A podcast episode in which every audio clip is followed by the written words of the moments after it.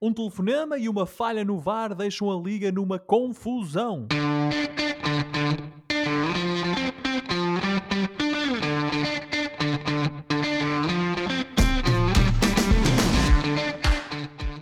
Bem-vindos à primeira emissão da época 23-24 dos Meninos de Ouro, o programa para quem gosta de bola e que está disponível todas as terças-feiras no Spotify, Apple Podcasts, Google Podcasts e em todas as outras plataformas onde se pode ouvir e descarregar podcasts. Eu sou o Filipe Vieira e comigo estão o José Lopes e o João Pedro Oliveira e estamos aqui reunidos para a primeira emissão da quarta temporada dos Meninos de Ouro na Rádio Barcelos e uh, nas plataformas de podcast.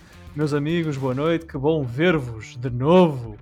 Josué, fala-me do teu verão, tu que acrescentaste ao teu agregado familiar. Uh, Conta-me como é que isso tem corrido. Dormes? Uh, tiraste um curso agora de dança de fraldas? Como é que isso está? Conta-me como é que fizeste isso. Isso é mais uh... não, é? não é tanto para este médium, é outro. Depois eu faço-te um desenho, Oliver. Um, Boa noite, meus amigos, boa noite a todo o nosso vasto auditório. De facto, é um prazer estar de volta à vossa companhia, tanto na Rádio Barcelos como em podcast.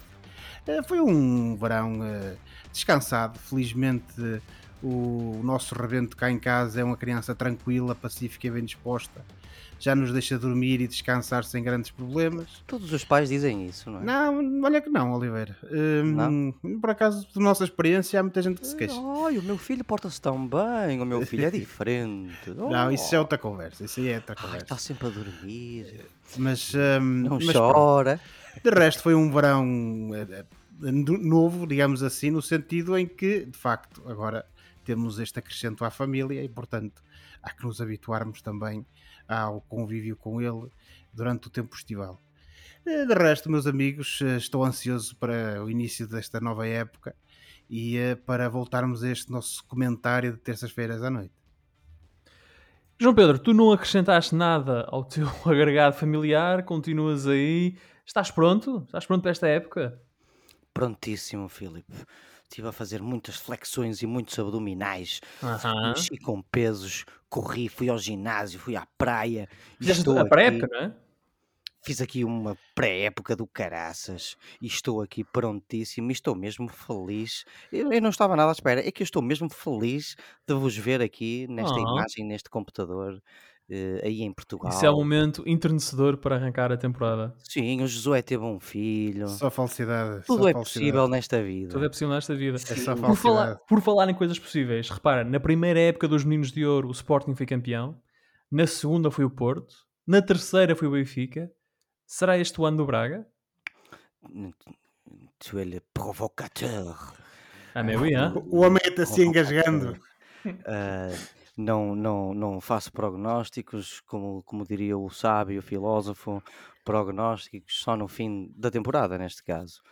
Uh, acho que é um assunto engraçado que podemos falar, ir falando, ir falando ao longo da época, se se justificar. Claro.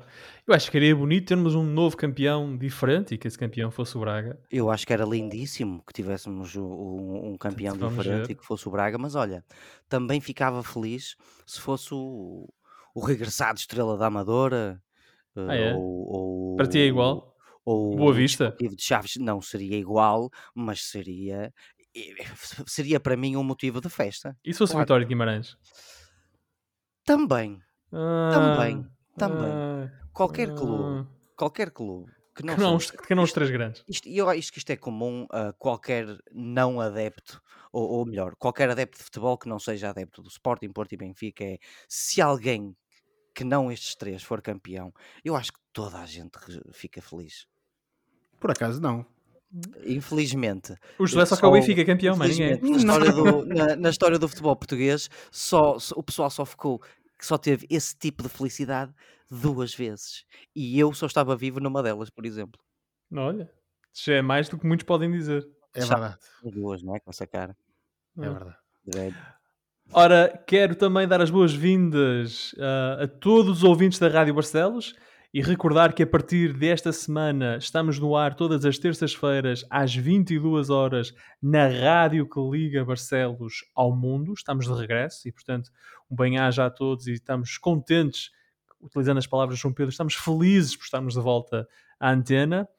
Hoje vamos falar, e não há forma de evitá-lo, da confusão em que está instalada a Liga Portuguesa ao fim de apenas quatro jornadas. Foram só quatro jornadas. E já estamos aqui no meio de polémicas. Mas vamos começar com os resultados da jornada 4 da Liga Portuguesa. Ora, a, Liga, a jornada arrancou na sexta-feira com o Vizela 1, Gil Vicente 0. Depois tivemos Casa Pia 1, Rio Ave 1, Famalicão 1, Farense 0, Portimonense 1, Estrela da Amadora 1, o Benfica 4, Vitória 0. Depois Chaves 1, Moreirense 2, Estoril Praia 1, Boa Vista 2, e depois o jogo da polémica, o Porto 1, Aroca 1 e o jogo grande na jornada, o Braga 1, Sporting 1. Ora, nesta primeira emissão do ano, mais uma vez, uh, vou dizer uma coisa que ainda não tinha dito, que é o líder do campeonato é o Boa Vista. Nunca tinha acontecido nos 4 anos dos Meninos de Ouro, mas neste momento Boa Vista lidera o campeonato com 10 pontos. Também 10 pontos tem Porto e Sporting, mas o Boa Vista tem melhor uh, goal average. O Benfica é quarto com 9, o Vitória é quinto também com 9, o Malicão sexto com 7 pontos. Depois temos o Aroca no sétimo lugar com 6, o Casa Pia no oitavo com 5, o Braga é nono, tem 4 pontos, mas tem menos um jogo, assim como o Moreirense, que tem o tal jogo em atraso com o Braga, também tem 4 pontos, está no décimo lugar. 4 pontos ainda para Rio Ave, Vizela e Estrela da Amadora. O Gil está agora no 14 com 3, os mesmos 3 pontos do Farense e do Estrela Praia, que está em lugar de playoff em lugar de descida uh, ao fim de quatro jornadas, vale o que vale, estão Portimonense com dois pontos e o Chaves, que é a única equipa no campeonato que ainda não pontuou. Numa fase em que todas as equipas já perderam pontos, já não há equipas perfeitas na Liga Portuguesa, o Chaves é a única que ainda não pontuou, está no último lugar e tem zero pontos. São os, oh. são os carroceis de treinadores. E está lá um treinador que desceu o ano passado, portanto vamos ver o que é que vai acontecer este ano. Ora, o jogo grande da jornada disputou-se na Pedreira. Braga e Sporting empataram a uma bola num jogo de emoções fortes e bem jogado. Como, aliás, vou aqui fazer aqui um parênteses, acho que a maior parte dos jogos da Liga Portuguesa têm sido bem jogados esta temporada. Tenho visto vários deles e sempre bem impressionado. Ora, o Braga teve mais bola, fez mais remates, mas o Sporting foi sempre uma equipa perigosa. Pote marcou primeiro para os Leões, mas Jaló empatou num livre direto muito bem executado. Agora o Braga de Champions fica a 6 pontos do Sporting de Liga Europa, embora recorde, o Braga tenha um jogo a menos. João Pedro, que análise fazes a este jogo, sabendo que na época passada o Sporting foi uma espécie de bicho-papão para o Braga de Artur Jorge, com isso em mente, como é que esteve o Braga, como é que esteve o Artur Jorge, mostrou que aprendeu com os erros da época passada? Bom, eh, não posso falar mal das substituições. Eh, o Banza entrou aos 50 e tal minutos, foi dia de festa na terra dele, eh, portanto não me posso queixar muito do, do Arthur Jorge. Este jogo é um, já é um clássico do futebol português, Filipe, um, portanto um neoclássico. Uh, tens razão, Acho que foi é lá, o neoclássico. Um neoclássico. É, gostei disso. Gostaste? Introdução do neoclassicismo na nossa análise à Liga Portuguesa. Acho que sim. Por que não? Segue, segue, segue. Um, tens razão, concordo contigo. Acho que foi um bom jogo para se ver, até para os adeptos neutros. Foi bem disputado ambas as equipas queriam vencer. Eu parece que estou aqui com uma série de lapaliçadas, mas é verdade, tivemos um jogo. Agora vais dizer que o jogo teve duas partes distintas, não é? 20 e tal mil espectadores em Braga, para os que dizem que ninguém, que ninguém em Braga vai ver o Braga. Uh, mas bancadas vimos... vazias em cima. Sim, porque não estava cheio, estavam 20 e tal mil, Filipe. Os tempos difíceis. a não sócios, se calhar estaria mais bem composto. A vida costa, a vida costa. A vida costa, costa. Entrando um bocado primeiro pelo, pelo, pelo Sporting, um, foi um Sporting com menos posse, mas não menos perigoso. O Sporting dá-se muito bem com, com pouca posse de bola. Foi uma equipa segura, confiante, pragmática. Uh, tem jogadores inteligentes como o Poto, o Paulinho e o Morita que mostraram isso em campo. E depois jogadores raçudos e fortes como como o Gyökeres e o, e o, o Hulmand, os dois reforços, o ponta de lança e o meio defensivo que puderam mostrar o seu cardápio de habilidades um, e depois tivemos um, um golo do Sporting um pouco contra a corrente, embora o jogo estivesse a, ser bem disputado. Mas um mas bom o, golo, o, o, o, Braga estava um pouco, estava mais por, estava por cima, apesar de tudo, mas eh, foi um golo que foi o espelho daquilo que é Pote, que é um jogador certeiro. Ele colocou-se no espaço entre os defesas e perante um bocado aquela hesitação do Niakite e do Marin, toma lá disto, remata em jeito, cantinho superior esquerdo do guarda-redes e, e, foi um grande golo. O, apesar de que o, o, o Niakate e o Marin não podem hesitar e dar tanto espaço a um jogador como o Pote. Foi um golo muito bonito. Eu que sou um, um apreciador do Pote, gostei do golo, não gostei, foi da equipa a quem ele marcou. Uh, felizmente o Jaló, que entrou e bem na segunda parte, fez o quarto jogo da época para ele e empatou e repôs um bocado uh, a justiça do, no, no marcador. Um, o Sporting tentou ganhar à sua maneira e quase conseguiu o, o Braga mostrou porque é olhado com outros olhos mas eu creio que podia ter sido mais arrojado uh, e aproveitado mais o, o, o, o, fator casa. Um, felizmente não houve aquele complexo daqueles dois jogos fora na época passada em que o Braga foi simplesmente horrível e perdeu um, num cômputo geral de 10-0. Um, e portanto, uh, uh, além disso, a equipa está ainda melhor do que estava na época passada com, com uma série de boas contratações que o Braga fez, portanto eu esperava um, um bocadinho mais e só uma última hum, nota para Sim. a qualidade deste plantel do Braga, uh, olha, as entradas na segunda parte, o Banza, o Jaló, o Rony, o, o, o, Salazar, apesar de ainda não ter engrenado bem, e depois a maior, o maior aplauso da noite, a maçã podre Moutinho, uh, uh, isto, estas entradas mostram o poderio uh, deste plantel. Fica, para mim, um excelente jogo de futebol e infelizmente para o adepto do Braga como eu, dois pontos perdidos. Eu, eu pegando nas tuas palavras, ou um bocado na, na, tua ideia, melhor dizendo, depois de quatro jogos oficiais na Liga dos Campeões, depois já dois jogos no campeonato, eu esperava um Braga um bocadinho mais mandão. Eu esperava um Braga que tomasse um bocado mais conta do jogo, porque isto é um jogo importante, uh, mas mais para o Braga que vinha atrás do Sporting e continua atrás do Sporting. Uh, estava a 6 pontos. Portanto, e sendo em casa e havendo todo esse fator, o estádio quase cheio, os Epos do Braga a puxar pela equipa, estávamos uh, dias após a qualificação para a Liga dos Campeões, onde o Braga depois soube o sorteio do grupo, onde já com o Real Madrid, portanto, quer dizer, as emoções ao alto, e, Sim, o interesse, o entusiasmo. Esperava um Braga um bocadinho mais ligado mas à ficha. Olha, Uh, mas isto também pode ser um grande elogio ao Sporting, que me parece ser uma equipa muito mais certeira esta época. Parece-me ter jogadores muito mais uh, adequados ao estilo de jogo do Ruben Amorim.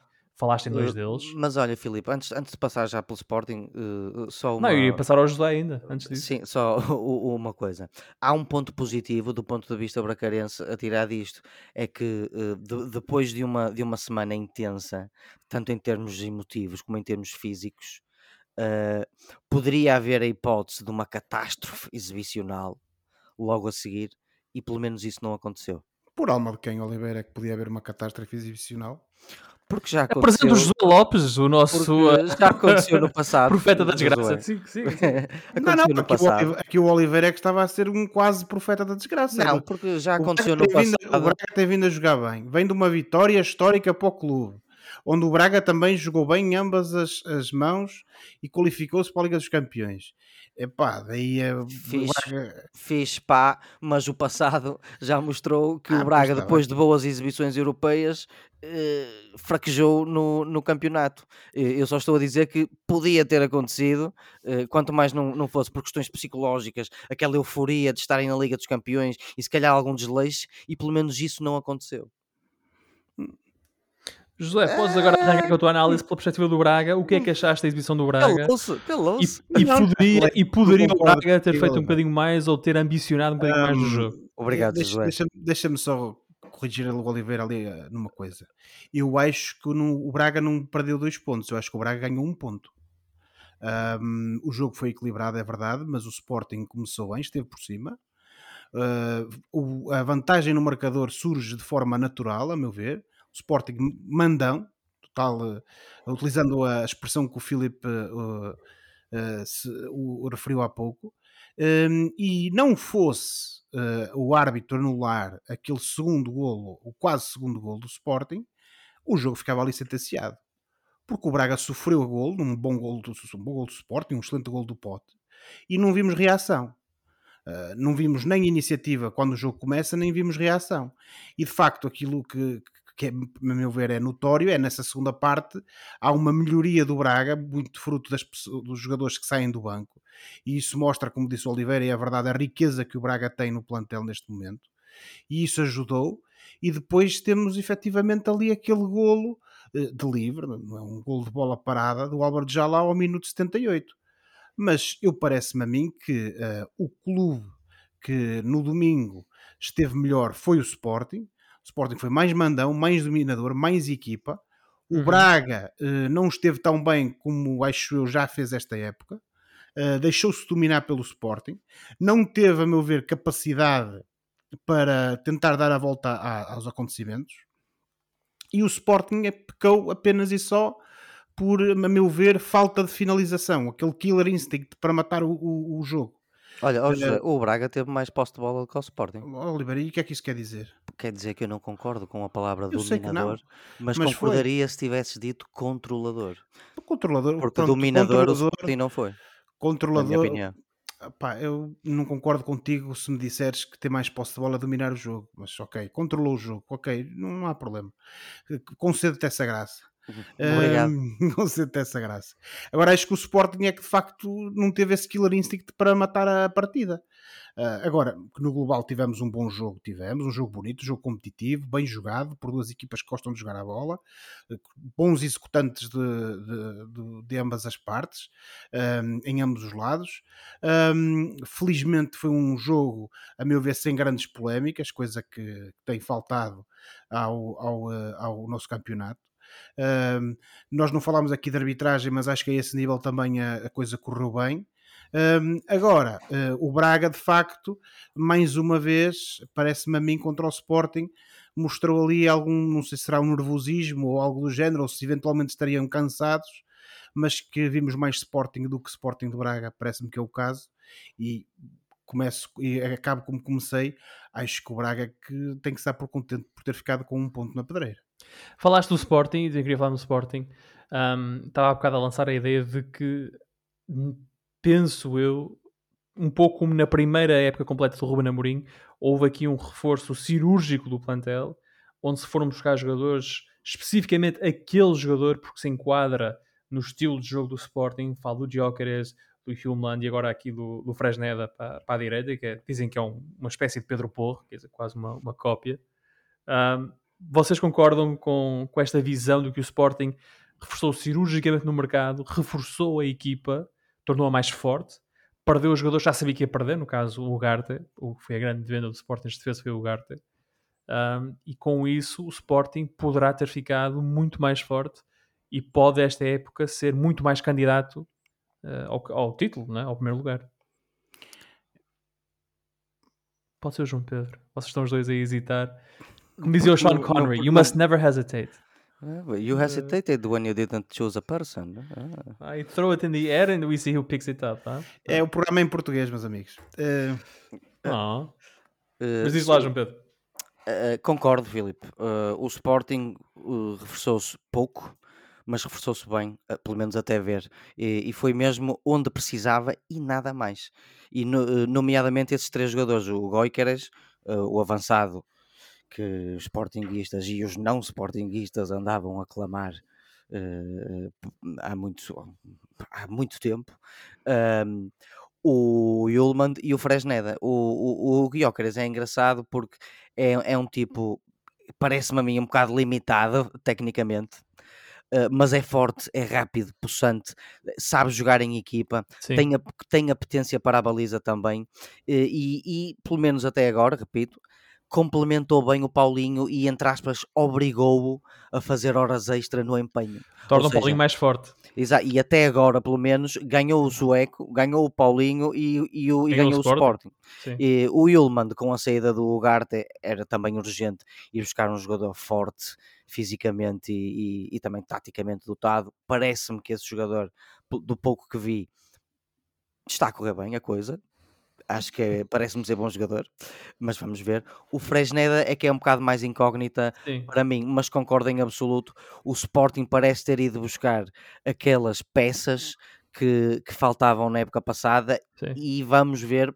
eu acho que vai ser mais candidato, muito J- mais do que foi o ano passado. Jornalistas que eu conheço que acompanham o Sporting dizem que o Humeland é uma espécie de palhinha ah, com melhores pés.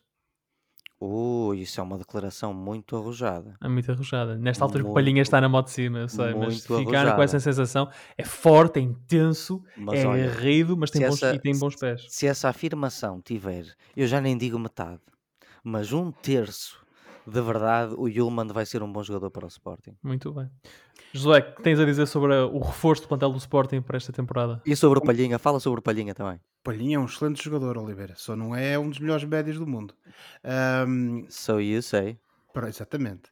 Est- muito rapidamente, eh, sem dúvida, e vocês têm toda a razão quando dizem que o Sporting se reforçou bem, está à vista de todos, efetivamente. Mas Comatou, saídas, eh, acrescentou qualidade, a meu ver, ao plantel, mas, como dizia o Oliveira, falta aquilo que já faltava na época passada, é que nós mais do que uma vez também apontamos: é banco. Aquilo que o Braga, por exemplo, mostrou no domingo à noite que tem, o Sporting, a meu ver, não tem banco. Se estes jogadores. E o Edwards no banco.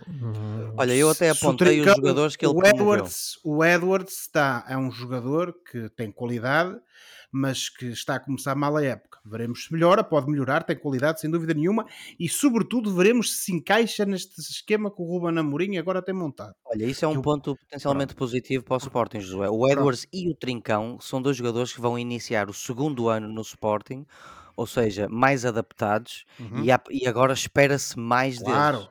sem dúvida, mas eh, tem o Edwards, tem o Trincão e o resto.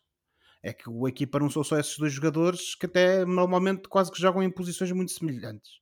E portanto, eh, se depois a época se esticar, houver necessidade de fazer rotação, houver um ou outro castigo, houver uma ou outra lesão, eu continuo a achar que o plantel curto em termos de qualidade é, continua a ser um dos calcanhares daqueles do Sporting. Veremos se tenho razão ou não. Ah, mas que sim, que sem dúvida que o Sporting que se reforçou, que está melhor a meu ver do que estava há um ano e que eh, temos aqui um, tenho-no mostrado que temos aqui um candidato eh, sério ao título, sem dúvida. Este não é o Sporting da época passada que basicamente ficou arrumado das luta pelo título. Eh, acho que ainda nem sequer 10 jornadas estavam decorridas. O Sporting é então, neste momento, por uma questão técnica, o terceiro classificado, embora tenha os mesmos uh, golos do, do Futebol Clube do Porto, golos marcados e sofridos, é exatamente igual, 7 marcados, 4 sofridos. Uh, já o Braga, como dissemos, está no nono lugar, uh, tem um jogo a menos, tem 6 golos marcados e 5 sofridos. Portanto, falta muito o campeonato ainda por jogar, mas foi um bom jogo uh, desta, desta quarta jornada. Sobre o Joker, só queria acrescentar, ele é um dos meus capitães na, na Fantasy, preciso que ele marque mais golos preciso que ele marque mais golos porque eu preciso mais pontos. Pois é, nós agora vamos começar a falar mais da fantasy Tivesse aí. portuguesa neste programa, porque eu e o Filipe, o Josué não, que o Josué é muito importante e ocupado para isso, mas eu e o Filipe agora temos uma equipa na fantasy portuguesa, colegas. É verdade, é verdade. Tivesse escolhido o Paulinho. Como é que Nunca se chama a tua equipa. Filipe? Vieirinhas. Vieirinhas, muito giro o nome da tua. Oh. Qual é o E nome tu da tua Oliveira? Bom, o nome da minha é Suicidas da Sé. Exato. Está bem, ok. Que neste momento estão muito longe dos Vieirinhas. Mas isso é. São... São É conversa, é é, outro é, para fora, é para Eu, fora. eu, eu sou um rapaz eh, eh, muito verdinho nestas leads das fantasies portuguesas ainda, mas hei de te ultrapassar naturalmente um dia. Só passaram quatro jornadas, vamos com calma. Vamos com calma. Exatamente. Ora então, ah, no jogo mais polémico da jornada, o Porto empatou com o Aroca no Dragão a uma bola. Os visitantes adiantaram-se no marcador com um gol de Cristo Gonzalez, e aqui faço apenas um parênteses para dizer, para referir o enorme trabalho dele na área do Fogo do Porto, rodeado por defesas do Porto, encontrou espaço para fazer o gol, e já são três golos que este jogador formado no Real Madrid leva ah, na Liga Portuguesa. O Porto empatou já muito para lá da hora, aos 109 minutos. Aos 90, mais 19. Evan Nilsson empatou. O árbitro deu 17 minutos de compensação, jogaram-se 22 a mais. Mas vamos deixar o VAR para o final do programa e olhamos antes para aquilo que tem sido o arranque da temporada do Porto. 10 pontos em 4 jornadas, sendo que todos esses pontos foram conquistados após os 90 minutos. Ou seja, chegado ao minuto 90, tirando o jogo com o Farense, o Porto não estava, ah, não tinha pontos em nenhum dos jogos ah, até agora disputados no campeonato. Uma equipa que tem dificuldade em criar ocasiões de golo e que tem sofrido golos em todos os jogos. O Porto ficou sem Otávio e Uribe, reforçou-se com Fran Navarro, com Nico Gonzalez, com Alain Varela, com Ivan Raime, com Francisco Conceição e Jorge Sanchez. Estes dois últimos chegaram no final do mercado e ainda não jogaram com o Maroca. João Pedro, as coisas só podem melhorar para o Porto, não é? Quer dizer, eh, depois destas quatro jornadas iniciais, com esta falta de qualidade de jogo, se acrescentar os jogadores que chegaram já com a época em andamento, as coisas só podem melhorar. Claro. Uh, eu acho que esta época, um bocado como a época passada, o Porto está a arrancar tarde.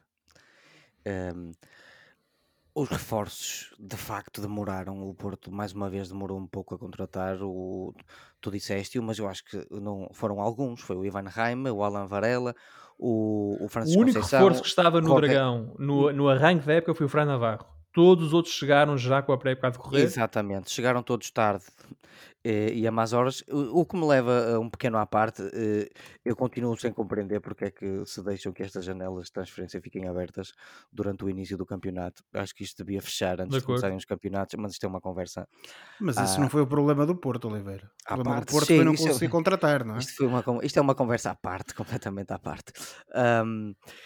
Um um dos problemas foi, foi a demora em, em, em construir a equipa deste ano. Ah, outro, parece-me a mim, é, que é, é- é inegável, é a saída do Otávio, que também já saiu relativamente tarde na Sim, janela de começado. transferências. Ou seja, o Porto ah, ainda está a lidar com, com essa situação. E nem falámos do, da- do falhanço que foi a situação do João Moutinho, que estava, estava Nem- contratado, deixou de estar. Claramente o João Moutinho não, não era um jogador prioritário para o, para o Sérgio Conceição, tem esse direito, e, e foi recebido de braços abertos em Braga, mas isso também não interessa para nada.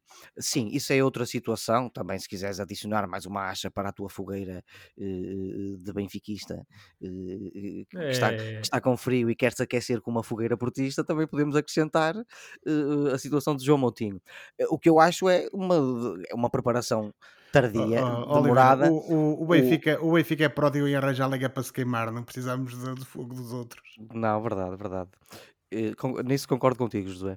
Ahm, sobretudo isso, eh, porque eu, as contratações parecem boas. O, o, o Ivan Raime e o, e o Fran Navarro, que são jogadores que nós temos a obrigação de conhecer bem, são dois jogadores que são bons encaixam, jogadores, que, que encaixam e que, e que lutam para serem titulares em qualquer plantel em Portugal. E não é só no Porto, também seria no Benfica, e no, no Sporting e no Braga. Seriam O- os dois melhores jogadores que não jogavam já num dos quatro primeiros classificados da Liga Portuguesa. O Fran Navarro e o Ivan Reimer.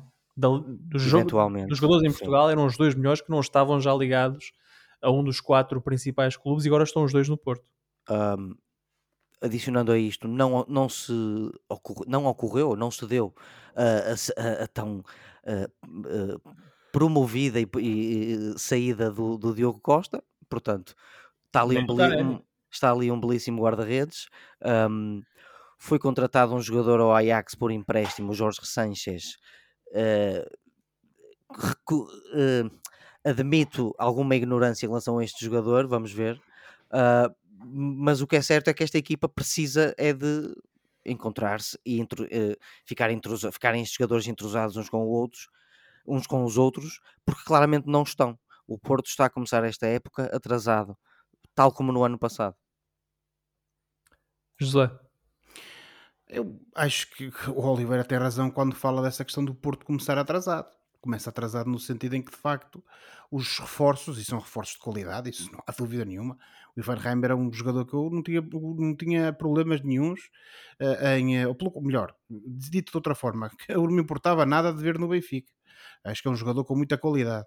Ahm, e é uma excelente contratação. Agora, os reforços chegaram tarde e aqueles que chegaram só em cima do fecho do mercado é natural que não tenham jogado, não é? Uh, mas, por exemplo, olhamos para o Navarro, como vocês disseram, que se calhar era um dos, dos melhores jogadores do campeonato que não jogava nos 3, 4 grandes, época passada, e no entanto ele parece que é terceira escolha do, do Sérgio Conceição e fez a pré-época toda. Eu agora questiono-me qual é que é a utilidade de dar uh, uns milhões por um jogador se depois ele vem para ser terceira ou quarta escolha? Uh, aliás, nós chegámos a falar em off uh, sobre o facto do Porto estar cheio de avançados lá na frente e, não, e não haver sinal de que alguém fosse sair. Olha, em boa verdade, também estamos no início do campeonato. Claro, também não, não, podemos ser assim muito vincados certo. nesta, nesta eu acredito, eu indignação. Acredito, não é? Porque... eu, não, eu, não, estou indignado, estou a observar. estou a fazer uma observação. E é natural que à primeira ou à partida o Tony Martinez e o Evan Nilsson sejam jogadores que à partida terão, uma, terão direito a uma oportunidade mais cedo do que o Navarro que chegou e que é caloiro, digamos assim, no plantel. Agora, contratar um jogador de vários milhões com qualidade, que marcou muitos golos para não jogar, veremos se vai ser o caso, mas acho isso muito estranho. De resto, quanto a esta partida do Arouca, é muito, rápida, muito rapidamente, quer dizer, isto uh, foi um misto de um Arouca que veio jogar numa postura bastante defensiva uh, ao Dragão, jogou com 5 defesas e 4 médios, em boa verdade, e que se apostou sobretudo uh, no contra-ataque, coisa que fez muito bem, e depois vimos um Porto que, naturalmente, obrigado a ter posse, de, obrigado, entre aspas, a ter posse de bola e a assumir as despesas do jogo, não teve a qualidade, a arte, o engenho suficientes para efetivamente uh, conseguir levar esta aruca de, de, de vencida. Ó José, e... está ali um contingente hispânico tramado Sim. no Aroca. Verdade, verdade, o, verdade. Bons jogadores. O, o Cristo, jogadores de bons o jogadores. Cristo, o Jason, que são os extremos, uhum. e, o, e o Morrica. Por acaso, o Morrica eu tenho na minha fantasy, só para avisar. Não me deu grandes então, pontos. Agora, ainda quanto ao Cristo. Porto. Ainda quanto ao Porto e, e, e, pegando naqueles aqui em dois pontos que foram nevrálgicos, a meu ver, na, no jogo de domingo. Uh, naturalmente com uma, uma defesa que no, que, que no seu miolo tem Ivan Marcani e Fábio Cardoso não é a mesma que tem o Pep quando ele joga, naturalmente, e daí que, aquela, aquela, aquela tremideira que assistimos quando o Porto era confrontado com os contra-ataques do Arouca, e depois, naturalmente, em termos de despesas de jogo, em termos de construção, eh, o meio campo com o Stefano Eustáquio e o Nico Gonzalez não é a mesma coisa com, e com o Taremi no fundo a servir quase de, de, de, de, fantasista, não é a mesma coisa que o meio-campo que tinha Otávio e Uribe, por exemplo, e naturalmente que a equipa ressente-se disso. Agora, a esta falta de capacidade do Porto, uh, efetivamente aliou-se, uh, juntou-se um Arouca que esteve muito bem no contra-ataque e que de facto foi por uma unha negra uh, que não conseguiu sair do Dragão com os três pontos. O Porto, então, que apesar de tudo isto é segundo classificado, uh, tem 10 pontos, os mesmos do Boa Vista e Sporting. Já o Aroca está no sétimo lugar, tem 6 pontos uh, e está a 3 pontos de vitória, que neste momento tem o último lugar de acesso às competições europeias. E quase que ganhou o Aroca. Quase, quase. O Aroca que julgo que nunca tinha sequer pontuado no Dragão, portanto poderia ter vencido e seria uma, seria uma primeira vez especial ainda assim consegue trazer um ponto do estádio do Dragão. Mas eram, eram três pontos que a partir dos treinadores do Arouca normalmente nunca contam, não é? Não contam com eles, sim. E, sim, sim, sim, sim. E estreou agora no quinto estiveram lugar. quase. Estiveram lá, estiveram lá perto. Ora, o campeão Benfica goleou o Vitória na luz. O Vitória que era líder à partida para esta jornada. E a vitória foi por 4-0 no melhor jogo de equipa de Roger Schmidt nesta temporada. O mercado fechou, Vlaco Dimos e Ristich saíram e Juan Bernat, tetracampeão em, na Alemanha e em França, chegou no último dia do mercado. Pelo que se viu na noite de sábado, a equipa do Benfica está a reencontrar-se. Jogadores como Coxu estão mais entrosados com a forma de jogar da equipa. José, o que é que tu achas? Eu acho que sim, Filipe. Aliás, há uma declaração curiosa do Roger Schmidt no rescaldo do jogo a dizer que a época está a começar agora. Ou seja, parece-me que, que aquilo que ele quer que seja o futebol do Benfica tenha começado a aparecer contra o Vitória de Guimarães. Um, naturalmente que o jogo contra o Vitória uh, foi um jogo que ficou marcado, a meu ver, por dois momentos logo na primeira parte que ajudaram e que facilitaram a vida ao Benfica, que foi aquela bola ao posto do Jota Silva, se tivesse entrado naturalmente iria. Mas não estava fora de jogo. Certo, é verdade. É, é, penso que também poderia estar em fora de jogo, mas de toda a maneira, se, se tivesse sido golo e se tivesse sido válido, naturalmente que isso iria ter impacto no jogo. E depois aquele, aquela expulsão do jogador do Vitória. Uh, era certo numa altura em que o Benfica já ganhava e o Benfica uh, esteve praticamente desde, de, desde sempre, desde o início, por cima do jogo, mas até ali tivemos um Vitória aguerrido, um Vitória que, cria, que criava problemas ao Benfica, que não permitia ao Benfica fazer o futebol, digamos assim, que, que queria e depois com esse, desses dois momentos e ajudado pelo golo, naturalmente que ficou tudo mais fácil a partir do golo do, uh, do, sobretudo a partir do segundo golo do Di Maria ao minuto 33, aí o Benfica ficou completamente tranquilo, depois foi gerir e foi de facto ensaiar um, esses, esse bom futebol, esse futebol que o Mr. Roger Schmidt quer. Uh, naturalmente que o, o, aquilo que foram as escolhas do Mr. Roger Schmidt pareceram escolhas naturais, um, sobretudo uh, tendo em conta, uh, neste caso, tendo em conta a saída do Ramos e, e o facto do Arthur Cabral ainda se estar uh, a adaptar, digamos assim, ao clube e ao, e ao futebol português, a escolha natural do, do, Musa para a ponta de lança. e depois algo que a mim me deixa sempre triste, já tive a oportunidade de o dizer na época passada, que é a insistência do Roger Schmidt em pôr o Aursens em posições que não uh, ali no meio campo. O Aursnes é um excelente jogador, é, é verdade que é versátil, mas uh, ao jogar nas laterais, o Benfica perde um excelente médio e não me parece que ganhe uh, nenhum valor acrescentado uh, nas laterais da defesa. Por acaso, uh, fez um Benfica... belíssimo jogo a lateral esquerdo, o Aursnes. Oliveira, fez, mas ele é, ele é competente, não há dúvida, mas ele é melhor quando joga na posição dele. Potentíssimo. Não é? Ele, é, Aliás, ele é competente, o, mas. O Aursens é a razão pela qual o Schmidt pode dizer: Eu tenho três jogadores para cada posição. Certo, não, isso não, não vais encontrar aqui, não vais encontrar aqui um crítico do, do Sim, Frederick Aursens. eu, só te, eu no fundo Agora, só te como eu estava a dizer, que, que uh, discordo está, nesse ele, pequeno ponto. Mim, Acho que ele jogou muito a lateral esquerdo, por acaso, contra o, contra o Guimarães. Volto a dizer, o jogo a partir do momento que o Benfica. Marcou um gol, diga-se passado. E marcou Sim, um gol. Mas a partir do momento que o Benfica marca o segundo gol e depois da expulsão do João Mendes, o jogo estava encaminhado. Todos os jogadores jogaram muito, não é? Sim, mas isso quando estás tranquilo, quando tens a tranquilidade do marcador, Sim. estás a jogar contra 10, depois as coisas também saem com maior confiança e naturalidade. O jogo uh, acabou ao minuto 19, não é? No fundo.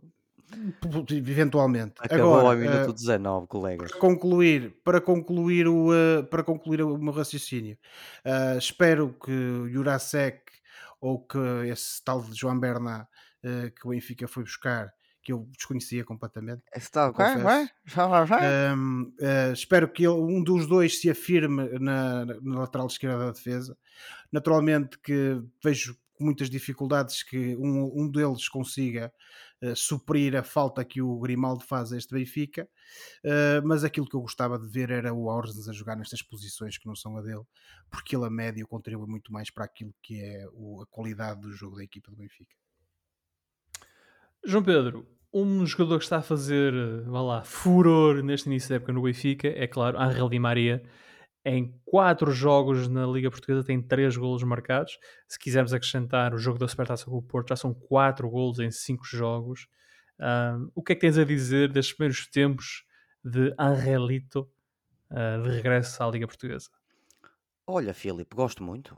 Gosto muito. Uh, não sou benfiquista, mas sou um admirador do Angel Di Maria como não ser? Eu acho que é dos melhores argentinos da sua geração, dos melhores futebolistas que eu já vi jogar e, portanto, estou satisfeito por ver que ele consegue regressar ao futebol português. Primeiro, por ter regressado ao futebol português quando teria ofertas bem mais lucrativas. Uh, uh, das Arábias da vida, não é? Nomeadamente, de certeza que tinha, eu não sei concretamente, mas de certeza que tinha ofertas das Arábias e, e o que é certo é que ele escolheu voltar para o campeonato português. Segundo ponto, ele regressou aos 35 anos. O medo é quanto é que ele pode dar com esta idade, mas ao que parece, ele está a conseguir dar pelo menos o que conseguiu dar o ano passado à Juventus, pelo menos até agora. É um jogador envolvido na equipa, tornou-se rapidamente dos jogadores que mais afetam o jogo da equipa. Tem três ou quatro gols, três gols, creio eu, no campeonato, sim, 3 golos em 4 jogos. 3 golos no campeonato. E é assim, para nós que já estamos trintões é, é ver um, um, um, rapaz também trintão como nós uh, ainda dar cartas no futebol europeu, não digo no futebol de mais alto nível, porque a Liga Portuguesa infelizmente não é a melhor liga do mundo, mas pelo menos no, numa boa ou numa das melhores ligas do futebol europeu, se quisermos referir-nos como as melhores, as melhores 10, né? uh, é um prazer.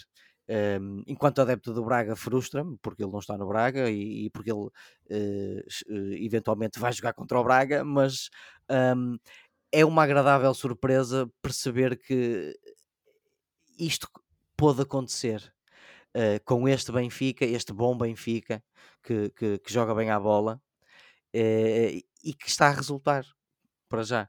Portanto, uh, isto foi o adepto neutro de futebol a falar. Uhum. gosto muito de ver o Di Maria de regresso ao Campeonato Português e a ficar na Europa ainda. Gostas tu e gostamos todos. Ora, o Benfica então venceu Vitória por 4-0 e com isso o Vitória caiu do primeiro para o quinto lugar na tabela classificativa. O Benfica subiu até o quarto lugar. Tem as duas equipas 9 pontos antes da paragem para as seleções.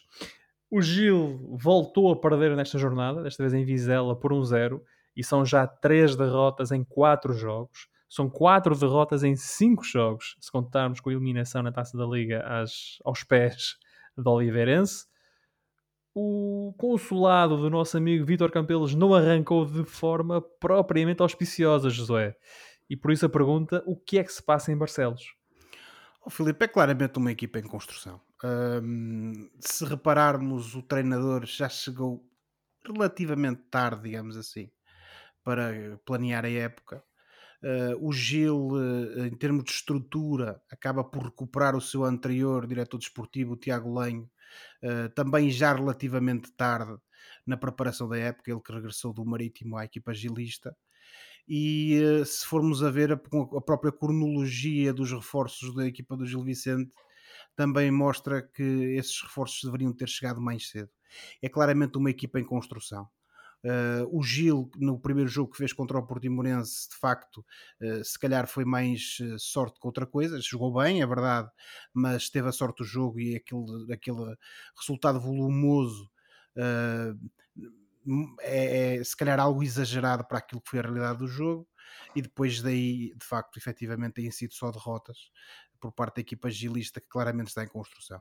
Vitor Campelos é um treinador que já deu provas da sua qualidade, Uh, o Gil Vicente, por exemplo, contra o Benfica, fez uma excelente partida, sobretudo na segunda parte. Uh, demonstrou que tem ali algumas unidades com qualidade. Uh, e uh, há ali material para se fazer uma equipa que consiga a manutenção sem grandes sobressaltos. Agora, não é certamente a jogar como hoje ele jogou contra o Vizela. O Vizela, esta época, também não tem começado muito bem, mas o certo é que nesta partida esteve melhor. Esteve melhor na primeira parte, esteve ainda melhor na segunda, e o Gil Vicente foi precisamente o contrário não esteve grande coisa na primeira parte, mas na segunda parte esteve ainda pior. Uh, ali no meio campo faltaram, parece-me a mim, dois jogadores que estiveram uh, bem uh, neste início da época, mas que não, não, não, quase que não estiveram em campo, digamos assim, foi o Pedro Tiba e foi o Domingues, que são excelentes jogadores e que, que, deram muito ao Gil, por exemplo, no jogo contra o Benfica, mas este Gil Vicente, de facto, não teve, não teve nos seus dias em Vizela, perdeu por 1 a 0, se não fosse o Andrews, provavelmente poderia ter perdido até por mais. Poderia inclusivamente ter ido para o intervalo a perder, um, mas essa segunda parte de facto foi trágica para o Gil Vicente e este resultado, se formos ver bem as coisas, até parca por escasso. Dito isto, eh, eu parece-me que há ali material, parece-me que o Vitor Campelos é uma pessoa com qualidade, naturalmente, provas dadas e que é um bom treinador para reconstruir esta equipa gilista.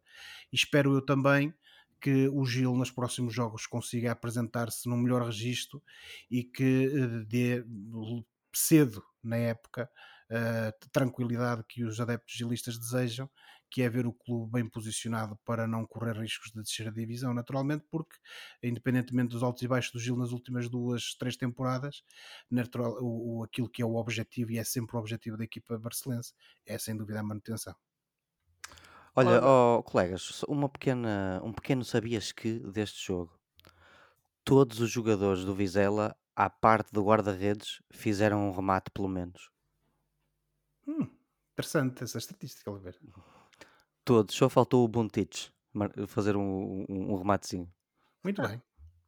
Que bom. Toma coisas lá. que nós aprendemos com Obrigado, Pedro. Toma lá, obrigado. Obrigado, muito obrigado. obrigado. E, e, um agradecimento especial ao WhoScored.com. Ah, tá bem. O, é. o Vizela com esta vitória subiu então ao 12 lugar, tinha um ponto, agora tem 4. O Gil caiu para o 14 posto, tem agora 3 pontos no campeonato. Vamos lá então falar daquilo de que não gostamos de falar, isto é, de arbitragens, e neste caso em particular do VAR. Ora, em quatro jogos, ou aliás, em quatro jornadas, o VAR foi responsável pelos dois episódios mais polémicos do campeonato. Um golo mal validado ao Sporting, no jogo com o Casa Pia, onde as linhas estavam mal desenhadas e foram incapazes de ver o fora de jogo de Paulinho, e uma avaria no sistema no Dragão, que levou o árbitro a ter de falar ao telefone com a cidade do futebol, anulando, e bem, diga-se, um penalti que tinha sido marcado mas sem ver as imagens da repetição. E depois temos uh, uma diretriz que foi anunciada no início da época, que diz que para se compensar, uh, os árbitros devem compensar no tempo extra a perda de tempo durante o período regulamentar, o que tem levado a vários casos, a vários jogos, com mais de 10 minutos de tempo de compensação. Para terem uma ideia, só o Porto já jogou 58 minutos em tempo de compensação nas quatro primeiras jornadas do campeonato. O Futebol do Porto, que já pediu a anulação do jogo com o Aroca, e isto pelo árbitro ter anulado uma decisão, a sugestão do VAR, sem acesso às, às imagens do mesmo. É toda uma grande confusão, não é? João Pedro, como é que o futebol português sai desta embrulhada? Tu que és um defensor do VAR e um crente no VAR, Bom, como é que nós saímos disto? Para já, para já sai assim com um ar assim um pouco caricato, pelo menos. Lá eh, fora fez furor, fizeram furor as imagens do árbitro ao telefone, não é? Sim, fizeram furor. Aqui em Inglaterra, os tabloides fizeram umas suas mençãozitas. O, a Rádio Talk Sport também falou nisso. Uh, tudo numa. Acabou, acabou por ser mais num, num, num, num registro de comédia e de, de estupefação, mas enfim, colegas, desengane-se quem acha que lá fora também não há, eu, não, não há de, problemas. Eu de, de ridículo a absurdo lido tudo, em termos de adjetivos na Sim. imprensa internacional sobre o que se passou. Sim, sim, mas também desengane-se quem acha que lá fora também não há asneiras, elas também acontecem lá fora e aqui no país onde eu vivo oh, também, esta, esta também última, esta última jornada da Premier League foi pródiga nisso.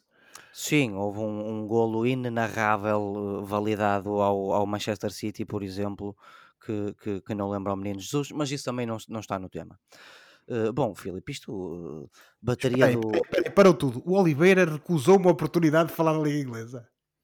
Ia falar mal e portanto. Quem, quem és tu e o que é que fizeste ao, ao meu amigo Oliveira? Pá? Estou, estou ciente do tempo, ano novo, Oliveira novo e ah, tal. Pronto, pronto, vamos lá então, vamos lá. Vamos Estava aí direto ao assunto. Isto está a bem, atenção. Vamos lá. Bom, uh, isto, bateria do VAR em baixo, não havia corrente na ficha designada ao VAR, o, o sistema deixou de funcionar, ou seja, o auricular do árbitro para ouvir quem estava na sala também deixou de funcionar. Isto tudo resume-se a uma palavra que é, no fundo, é incompetência.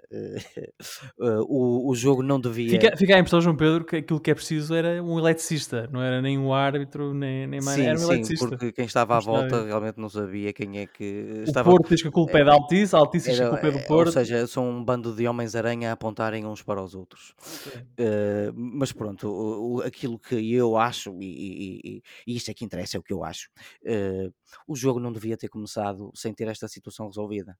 Uh, o, o, o, estádio do Porto é um dos melhores da Europa, enfim, não se percebe como é que não, não se arranjou maneira de resolver a questão e, e também não se percebe como é que a equipa de arbitragem deu início sequer ao jogo, sabendo que só contava com a bateria do VAR. Uh, quem é que nós podemos culpar por uma falha técnica? Sei lá, vou especular, o Porto porque não, não facilitou uma tomada elétrica. Bem, eu, eu, aí tenho que dizer o que dizem as regras. As regras dizem que caso não se consiga trazer o VAR à vida, o jogo começa sem VAR. Joga sem VAR. É a antiga, não é? Pronto, ou seja, uh, uh, devia se calhar ter começado sem VAR se havia uh, receio de que a bateria fosse abaixo, não é? mas, enfim, tudo isto soa um bocado uma conversa de tolinhos, porque nós estamos a falar em fichas e em baterias e, e, e não estamos a falar em futebol. portanto, o futebol português sai um bocado do álbum de chacota durante uns dias, mas depois isto passa porque uh, as neiras acontecem uh, em todo lado. Tu também falaste na questão dos minutos de desconto. Não sei se queres passar isso para uma parcela em que primeiro não, falas, manda agora, já, manda já. falas agora com o Josué. Não, tira já, tira um, já. Epá, isto, para já em questão a, a, em relação aos minutos de desconto, isto foi uma diretriz da UEFA, não é? Uh, eu, pessoalmente, não só não tenho problemas, como aprovo esta, esta nova diretriz, porque isto é uma forma de, de avisar aos jogadores que não devem perder tempo, ou que Sim. devem evitar ao máximo perder tempo, e que quando perdem, estes, estes tipos de descontos têm que, que acontecer. Portanto, ao contrário de mais jogos, e eu sou porque eu sou contra isso, eh, a questão dos, dos descontos de tempo eu acho muito bem uh, aprovo, leva ao meu selo de aprovação importantíssimo. Não achas que é um bocadinho ridículo quando pensas que ao fim de 4 jogos o Porto já jogou praticamente uma hora a mais em tempo de compensação? Mas isto, pronto, é uma, é uma especificidade que tu estás a fazer, estás a, fa a falar do Porto e eu não sei como te responder, eh, calhou de ser o Porto, não sei que Um bocado insólito, não é? É, é um pouco insólito, mas a diretriz em si vem de uma base que para mim me parece. Sim, eu, eu, percebo a ideia, mas não sei se na execução a emenda não está a ser pior que o soneto. Isto, também isto, tal como o VAR, pode ser as dores de crescimento de uma nova regra. Hum. Não sei. Uh, o que eu sei é que, por, por princípio, eu estou bastante de acordo com esta questão dos descontos de tempo maiores, porque, só, uh, porque isto é uma forma dos jogadores também aprenderem. Uh, em relação aos descontos de tempo dados ao Porto Arouca, aí é que nós podemos ter algumas dúvidas. pelos vistos, o, o, consenso dos, o consenso dos entendidos do futebol que não foram árbitros neste jogo, mas que, mas que foram árbitros na vida, é de que se calhar houve ali demasiado tempo que foi dado um, uh, neste jogo em específico, no Porto Arouca. Agora, isto pode ser dor de crescimento de uma nova regra. Uh, o que é certo é que há dúvidas em relação a, a, a este tempo que foi dado. Mas pronto, Filipe, uh, aquilo que eu te posso falar é do culpado final também disto que é o Taremi.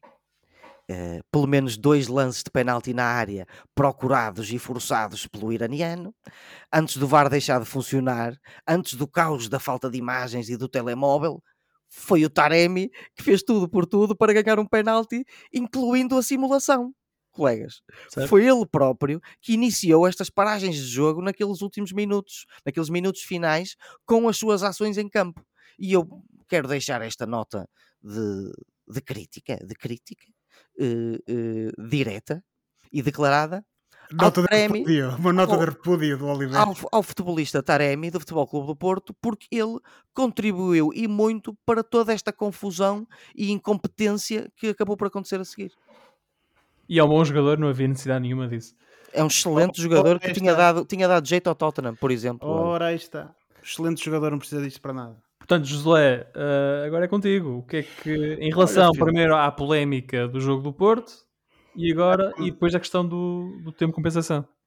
Procurando ser breve, mas ainda assim tem que. É, jogo do Porto e não só, lá está. O Sporting tem um jogo com um gol em fora de jogo. Pronto, eu já, eu já, lá, eu já, eu já lá vou. Um, nós, uh, há aqui um ponto prévio que temos de fazer que é o seguinte: um, este ano só há uma equipa com presença assegurada na fase de grupos da Liga dos Campeões, que é o campeão nacional.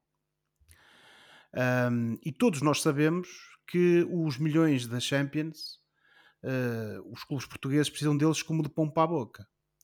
Portanto, uh, tendo-se aportado, digamos assim, o crivo uh, lá na frente para poder aceder à, à, à fase da Liga dos Campeões, toda a gente quer ficar o melhor posicionado possível para isso entre os clubes grandes.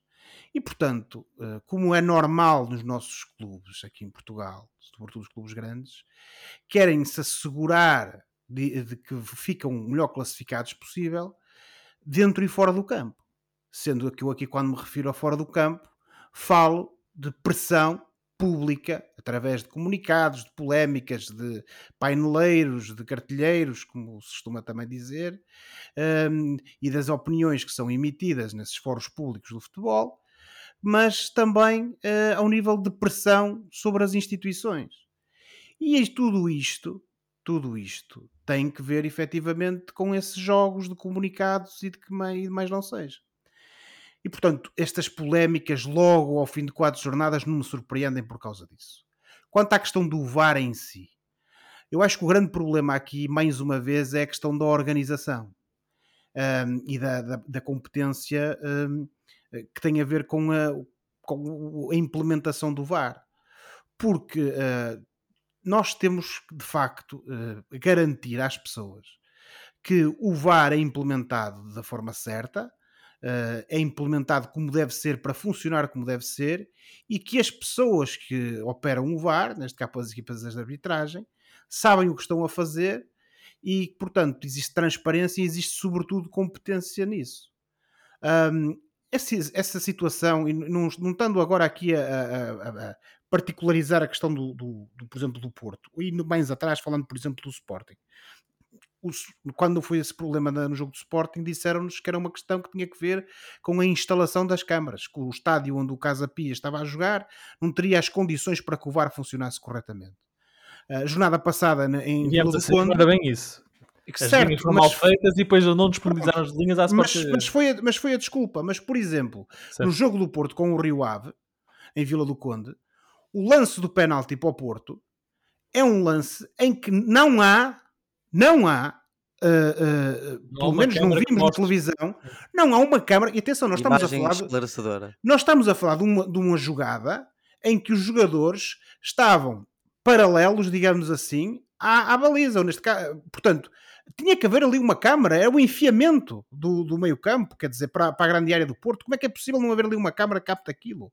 Se calhar tem que ver com o facto de que o Estádio dos Arcos neste momento é uma bancada o resto é terra porque as bancadas foram demolidas e não há local, por exemplo, para pôr as câmaras, para as instalar. Não há suportes para as câmaras ficarem. E, portanto, eh, esta questão que aconteceu no Estádio do Dragão sobre a eletricidade, pá, não sei se é verdade, se é mentira, se for verdade, é muito caricato que um dos melhores estádios do mundo não assegure eletricidade ou que a empresa que supostamente gera tecnicamente o VAR não tenha sabido ligar aquilo ao quadro de eletricidade. Agora, no final do dia, o que é que isto causa? Isto causa é que por questões de competência ou falta dela, de nível técnico, questões que têm que ver com a, com a, a, a, parte do, do, da transparência, que para mim é determinante nisso, fazem com que as pessoas percam a fé no VAR. Isso é a pior coisa que pode acontecer, porque o VAR é a melhor coisa que aconteceu ao futebol em muitos anos. Veio trazer muita transparência. E se começam a minar a confiança no VAR, qualquer dia vão, vai aparecer um iluminado que vai dizer: epá, então isto já nem faz falta e andamos para trás. Isso é que não pode ser. E agora são uns segundos para falar da questão do, do, do da posse de bola. vocês assim. sabem, vocês sabem que eu acho que esta, essa política é ridícula, completamente ridícula. Não tem ponta para onde se lhe pegue. E só para vos dizer isso, porque eu tive curiosidade de ir ver. Eu fui comparar isto, dados do site da Liga de Clubes, o, o, a percentagem de tempo útil de jogo Alto. nos jogos até agora. O top 10. No top 10 do, dos jogos até agora jogados, com esta regra do, de, dos descontos faraónicos, o jogo com maior percentagem de tempo útil foi o Sporting de Braga Famalicão na jornada 1, que teve 59,87%. No top 10 e, e no, no, no, em décimo lugar está um Portimonense Estrela da Amadora para a jornada 4, precisamente, que teve uma, uma percentagem de 55,7. Atenção, isto é com os descontos faraónicos. A época passada, na época passada, os, o tempo útil de jogo, mas isto terminada a época, o jogo com maior tempo útil de jogo e que teve 93 minutos e 55 segundos de jogo, atenção, foi o Passos de Ferreira Sporting para a jornada 31 que teve 69.92%. O jogo que ficou em décimo lugar foi o Benfica Famalicão para a jornada 23, que teve 95.08 minutos e 8 segundos, que teve 63.95% de tempo útil de jogo. E agora eu pergunto, se isto é para aumentar o tempo útil de jogo e para inibir não os jogadores de tempo, meus amigos, não está a resultar. Não. Não está a resultar. Portanto, eu tenho a minha opinião sobre isto. Já vos partilhei com vocês qual é a opinião. Não a, vou, não a vou dizer aqui no ar, porque naturalmente é uma opinião que é algo polémica e faltam os, os factos para eu poder consubstanciar essa oposição, essa minha opinião e, a, e as suposições que eu faço para a ter. Eu sei, é, é, eu sei qual, porque é que isto acontece. Agora, que isto está a ser contraproducente, porque primeiro sobrecarrega os jogos, melhor, sobrecarrega os jogadores, uh, cria indignação, cria aqui terreno fértil para haver mais polémicas ainda, e no final do dia, supostamente, o único objetivo que isto tinha, que era aumentar o tempo útil do jogo, não está a acontecer. Daniel Ramos disse tudo, em 20 anos de futebol nunca tinha tido 22 minutos de compensação. E não faz sentido isso. Não domingo. faz sentido. Vamos ficar atentos então aos próximos episódios do VAR em Portugal. Agora está na hora do Fora de Jogo, o primeiro Fora de Jogo da época. E este é o momento do programa em que olhamos para o que se passa fora das quatro linhas e oferecemos recomendações ou sugestões aos nossos ouvintes. No minuto, João Pedro, o que é que trazes? Bom, eh, vocês sabem que eu não gosto do binge watching, mas o binge watching gosta de mim. Por isso eu trago-vos uma série de binge watching onde eu estou enterrado neste momento. Chama-se The Morning Show, é uma série de comédia, drama, eh, iniciada em 2019 na Apple TV. Tem três temporadas, a temporada 3 vai estrear no dia 13 de setembro e já está renovada para uma quarta. Ora, esta série é criada por um tipo chamado Jay Carson tem como atores principais o Steve Carell, a Reese Witherspoon e a, e a Jennifer Aniston, portanto, um belo elenco. E estão secundados também por uh, o Billy Crudup, que é um tipo que tem um filme da minha infância que é o Sleepers, que o meu, pai não, o meu pai não me deixava ver, mas eu lá acabei por conseguir ver, uh, que era o Sleepers, um filme bastante pesado. Uh, o Mark Duplass e até a Juliana Margulis do IAR. Portanto, esta série é centrada à volta de um noticiário da manhã de um canal de televisão em pleno auge do movimento Me Too e nas consequências que este movimento teve no, no, no programa em si e que começaram com o despedimento do co-pivô, o Mitch Kessler, interpretado pelo Steve Carell, devido a um escândalo relacionado com má conduta sexual. Um, apesar do tema sério, o, o, o tom desta série é uma mescla de comédia e drama. Aliás, o Steve Carell e a Jennifer Aniston e até a Reese Witherspoon são atores bem versados na área da comédia. Uh, portanto, o, o movimento Me Too tocou num tema importante e que precisava de ser falado, que é o abuso e assédio sexual de mulheres e em especial aqui no local de trabalho, que é um problema grave que acontecia e ainda acontece na sociedade moderna e que precisava de ser endereçado seriamente. Uh, uh, e até fê-lo com tal força e intensidade que acabou por ir longe demais em muitas ocasiões. Ora, esta série, esta, a trama desta série, entretém e consegue, embora não com total, com total eficácia, consegue mostrar o quão complexo e cheio de nuances é este tema. O que é normal, porque a natureza humana é mesmo assim, é complexa. Não é brilhante, mas é bastante boa, apesar de ser uma grande americanada. Filipe, que grande americanada. Os pivôs americanos são mesmo diferentes dos, dos, dos europeus. Phonics, o, o, americano precisa de ser alimentado por uma personagem que conhece bem e, e um, quase um, uma, um, Até os pivôs têm que ser estrelas de showbiz. Enfim, mas isto é um pequeno à parte. Eu recomendo, apesar de tudo, do que, do que acabei de dizer nos últimos segundos, eu recomendo esta série. Chama-se The Morning Show e está na Apple, Apple TV. É isso. Inspirada no despedimento de Matt Lauer da NBC, portanto, a personagem de Steve Carell. Sim, senhor. Inspirada no Matt Lauer. José, e tu? Rapidamente. Eu recomendo um podcast do Observador uh, chamado uh, efetivamente Um Espião no Kremlin. Ah, é muito bom. É um, é um podcast sobre Vladimir Putin, no fundo isto ah, Gostas é mais história, da, da, história dele do que da minha, não é? É uma história de intrigas, segredos e traições. É, este, é o, a história escondida de como o Putin através de uma teia de poder e de influências, conseguiu no final dos anos 90 uh, abeirar-se do poder e acabar por capturá-lo na Rússia, uh, de então Boris Yeltsin. Uh, e naturalmente mostra também esta promiscuidade que existe um, entre o KGB e a política na Rússia e no fundo procura este podcast demonstrar-nos como é que desembocamos aqui, ou seja, naquilo que começou há um ano atrás, um ano e qualquer coisa, que é a invasão da Ucrânia por parte da Federação Russa. Uh, neste momento já saíram quatro episódios. Uh, não sei quantos é que episódios terá uh, o podcast. Eu são seis. Serão seis, já saíram quatro. Eu já ouvi os dois primeiros, estou a gostar. Planeio agora naturalmente ouvir o terceiro e o quarto e os outros seguintes, e portanto fica aqui a minha recomendação: podcast do Observador, um espião no Kremlin. Muito bem. Ora, eu trago um livro, um livro que eu reli durante as férias, o Império do Sol, escrito por J.G. Ballard, é uma obra-prima ah. que mergulha os leitores no mundo caótico e comovente durante a Segunda Guerra Mundial. Através dos olhos do jovem Jim, somos levados a testemunhar o impacto avassalador do conflito na sua vida. A narrativa, habilmente construída pelo autor, revela a resiliência e a inocência da infância sob circunstâncias extremas. Ballard pinta um retrato vívido do campo de concentração japonês em que Jim é aprisionado, destacando a humanidade e a brutalidade simultaneamente presentes. A escrita é poética e poderosa, transmitindo a angústia e a esperança de Jim de forma inesquecível. Império do Sol é uma leitura obrigatória que nos força a refletir sobre a natureza humana e a capacidade de sobrevivência, mesmo nas situações mais desesperadas.